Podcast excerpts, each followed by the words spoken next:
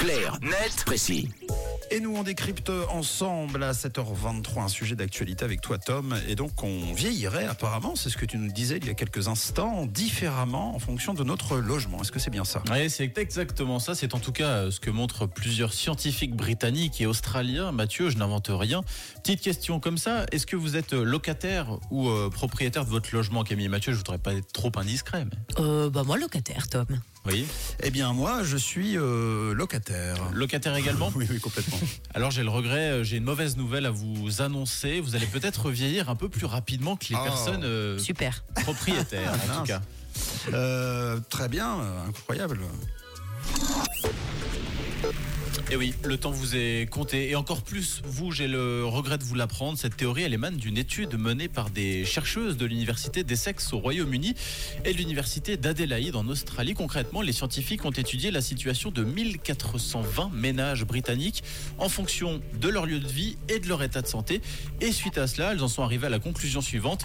Louer son logement peut avoir des conséquences néfastes sur la santé. Par exemple, un vieillissement biologique plus rapide. Incroyable. Et euh, c'est quoi l'explication à ça? Alors il y a deux hypothèses. La première consiste à dire que les locataires font face à une multitude d'inconnus qui peuvent générer une quantité importante de stress, l'incertitude liée à la durée de la location par exemple, une éventuelle expulsion ou encore une augmentation de loyer. Tous ces facteurs peuvent être stressants et donc in fine favoriser le vieillissement biologique. Ensuite, l'autre hypothèse touche plutôt à l'aspect euh, physique. Le directeur adjoint du groupe Generation Rent qui se bat contre l'expulsion des locataires dans le secteur privé explique au site du Guardian que le délabrement et l'humidité d'un logement peuvent rendre physiquement malade.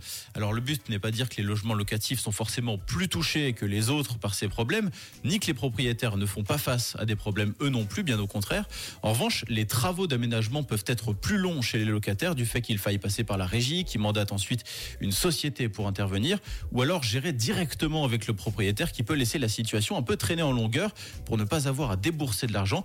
Tout cela peut également peser sur la santé physique et psychique du coup des locataires Camille. Et ce vieillissement euh, chez les locataires, il n'est pas à prendre à la légère donc Non, selon les chercheuses, il serait deux fois plus important que celui généré par l'obésité ou le chômage. Donc effectivement, c'est très important et surtout en Suisse où environ deux tiers des ménages sont locataires de leur logement. Mission accomplie, c'était très clair, très net et très précis. Merci Tom. Rendez-vous demain pour un nouveau numéro et en fin d'émission en podcast sur rouge.ch sur l'appli aussi.